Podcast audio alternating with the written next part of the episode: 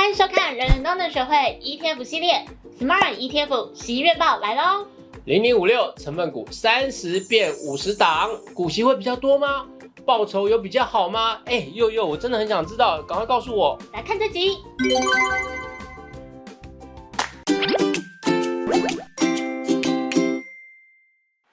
今天的 Smart ETF 十一月报有四个重点。第一个重点呢，零零五六成分股三十变五十，高五开后，报酬率、殖利率、波动度三个角度解析给你听。第二个重点，ETF 除息月历，国泰永续高股息零零八七八，富邦公司治理零零六九二，全年配息创新高。第三个重点，十月 ETF 绩效排行，美股反弹，入港股反向 ETF 却胜出。第四个重点，ETF 新兵报道，第十一档高股息 ETF 要问世啦！哎，悠悠，我觉得你今天气色好很多耶，为什么？因为我去小琉球追了秋天的最后一个太阳。为什么都没有通知我们，就偷偷去玩了？你明明就知道我休假，而且你还趁我休假的时候请了同事喝饮料。哈哈哈！怎么样？就是要趁你出去赶快玩，省下钱，我还可以再多买几股。而且我要跟大家爆料，就是峰哥不止请一天哦，因为我请了两天假，峰哥连两天请大家喝饮料，就是这么开心，太过分！我不要跟你闲聊，我回来正题。我们先来看第一个重点，就是零零五六呢，它在十月底的时候有宣布要调整成分股的数量，就是从三十档变成五十档。它预计会在十二月十六日的时候收盘后生效。虽然我们要之后才会知道成分股到底会变成哪五十档，但在这之前呢，我们可以先看看三十变五十真的有比较好吗？大家在投资的时候一定会关心几件事情，最重要的一定是含息报酬率。第二个，因为它是高股息 ETF，所以观察殖利率肯定也是不可少的项目喽。最后一个呢，则是近来大家比较关心的波动度，所以我们就先从这三个角度来分析看看，零零五六的成分股从三十变五十，这三个项目的变化会是怎么样呢？我们先来看含息报酬率，这个数字是来自于零零五六的指数编制公司富士公司所回测的数据。它回测的期间是二零一五年的六月到二零二一年的十二月，回测期间是六年半。我们要注意一下，它回测呢是采用台湾高股息指数本身，而不是零零五六的市价哦。好，那我们来看一下韩系的年化报酬率。根据回测，成分股如果从三十变五十之后，它的报酬率其实会从十二点三 percent 提升到十二点四 percent。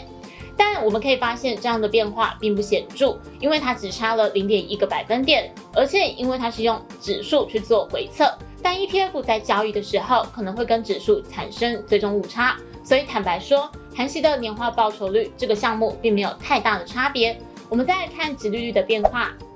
根据回测的结果，它的值利率会从六 percent 降到五点七 percent，相差了零点三个百分点。我觉得这点很好理解，因为指数它在挑选成分股的方式，原本是选出值利率最高的前三十名，现在它要选出前五十名。那在中段班被纳入的时候，档数变多啦，所以它的平均数当然会往下降。叫做 m a d y 是，那我就想问一下，高股息大家就是很关心股息的收益啊。那既然殖利率从六趴降到五点七趴，嗯，这样三十换五十有比较好吗？傻瓜。关键在于波动度，被秀又骂了。其实是因为这几年就是很多新手开始存股，然后他就会比较没有考虑到波动度的问题。但我们就可以发现，零零五六它从三十变五十之后，它的波动度是有明显的下滑的。根据指数公司的回测呢，它的波动度会从十四点六 percent 降到十四点二 percent，它是有下降到零点四个百分点。那表示它股价在上下震荡的时候会稍微平稳一点点。而且我们从前面的数据来看，它的预期年化报酬率是没有太大变化的，但是值率虽然小小的下滑，可是你就可以想说，你最终累积出来的报酬率其实是没有太大的影响，而且波动度会略微下降。哦，我觉得那这样可能在熊市的时候，如果是纯股新手呢，可能就会比较安心一点。像我个人是还好啦，就是说看过其。啊，大涨大跌呢，所以呃，只要总报酬大致还不错，那事实上我对波动度没有那么紧张。可是我确实身边也有很多的朋友呢，他们也会急着问说啊，现在市场波动这么大，怎么有些高股息的 ETF 呢？看起来波动度呢好像也不小啊，那是不是我应该要做些什么样的事啊？那这个呢，确实会让呃比在比较大的波动情况下，让投资人有点担心哦。那降低波动来看，我觉得是会让他们心情会比较沉稳一点。嗯，而且除了我们刚刚就是观察的这三个项目之外，其实悠悠也帮大家补充一个很多人在问的问题，那就是为什么是现在改而不是二零一六年？因为其实，在二零一六年的时候，零零五六呢，因为之前成分股是三十档嘛，那就占它的选股的这个母池，也就是市值前一百五十大的公司，它的比重其实降到跟现在差不多，就不到十五 percent。那为什么会是现在？我们来看一下这张图，也就是三十档成分股占市值前一百五十大公司的一个比重。我们可以发现，其实，在二零一六年的时候，确实这个比重也明显的下降，跟现在的状况是差不多的。不过那个时候没有改，我觉得是可以理解为什么，因为股价其实它上上下下，它不可能一次碰到这个趴数，我们就断定说，哦，以后都会再这么低。就是我们在技术分析中，箱型底部的确认也是要看两次啊。所以对指数公司来说，它一定也希望就是谨慎，然后多观察一下。所以在二零一六年的时候，它没有做调整，我个人是认为蛮合理的啦。而且我在整理资料的时候有看到，就是成分股扩增，它并不是一个特例。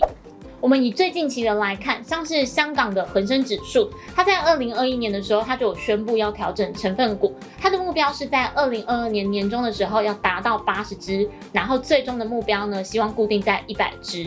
在二零二零年的时候，德国的 DAX 指数也是从三十档变成四十档。那零零五六这次的调整呢，除了我们最前面提到的报酬率、殖利率跟波动度以外，富时呢也在报告中提供了其他的数据，我们把大家应该会比较关心的整理出来。首先呢，成分股占市值前一百五十大的比重会从十三点七 percent 提高到二十五点六 percent，产业的数量也会从九个变成十五个，那个股的平均权重也会从三点三 percent 降到两 percent，减少了单一个股的影响。简单来说，三十变五十，它可以分散单一个股权重，并增加产业的多样性，借此分散风险。啊，红狗，你跨完了，尴尬吗？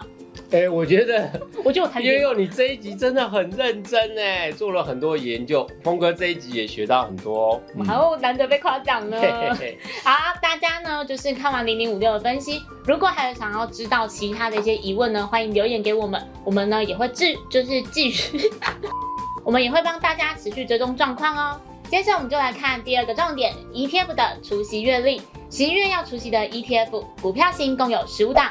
这个月有不少重量级的 ETF 要除息啊，其中年配息的 ETF 像兆丰蓝筹三十零零六九零，它当期配息率超过九趴啊，这是最多的。再来看几档热门的 ETF 啊，元大台湾 ESG 永续零零八五零配息一点四八元，当期的配息率五点四二趴。富邦公司治理零零六九二，它是半年配，这次配发零点五五元，当期的配息率是二点一九趴，再加上上半年所配发的一点。点四八三元，合计全年配了二点零三三元啊！以上这两档 ETF 都是创下他们挂牌以来配息水准的新高。另外呢，像富邦台五十啊，零零六二零八啊，就是零零五零的另外一个孪生兄弟啊，它下半年是配发了零点九七元，当期的配息率是一点六九趴啊，上半年配息一点二四八元，全年合计二点二一八元。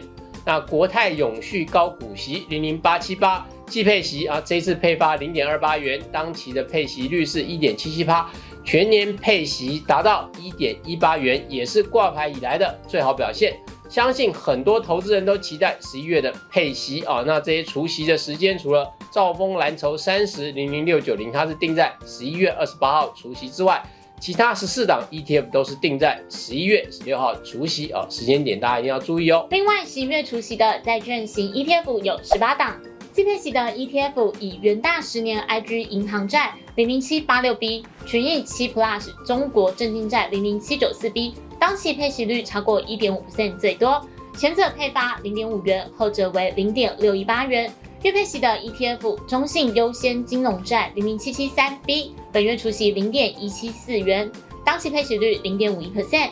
中信高评级公司债零零七七二 B，本月除息零点一六元，当期配息率零点四七 percent。这些债券型的 ETF，通通都会在十一月十六号除息。接下来看十月的 ETF 绩效排行，十月单月绩效最好的前十档 ETF，我们可以看到美股跟陆港股相关的 ETF 都在榜上哦，但真的是两样情，因为美股上榜的 ETF，像是国泰美国道琼正二啊零零八五二 L。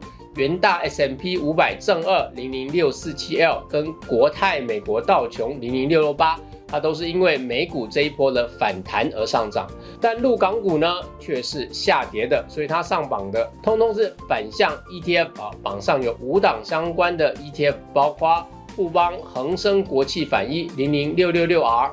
FH 香港反一零零六五一 R、元大沪深三百反一零零六三八 R 等啊，他们十月的绩效是介在十五点三八趴到十九点三六趴之间。最后十一月也有新的高股息 ETF 要报道喽。上个月呢，群益台湾精选高息零零九一九挂牌以来表现不错。那这第十一档呢？这档 ETF 是大华优利高天息三十零零九一八。我们来看一下它的基本资料。这档 ETF 在月初的时候已经募集完成，预计会在十一月二十四日挂牌。它是一档强调高股息加高填息的 ETF，成分股的档数为三十档，发行价十五元。目前产业分布在电子类股为主，占七成，剩下的是船产跟金融类股。对高股息 ETF 有兴趣的朋友可以多加关注喽。以上就是今天的内容。如果喜欢我们的节目，记得帮我们按赞、订阅、加分享哦。怎么让人人都能学会 ETF？我们下次见，拜拜。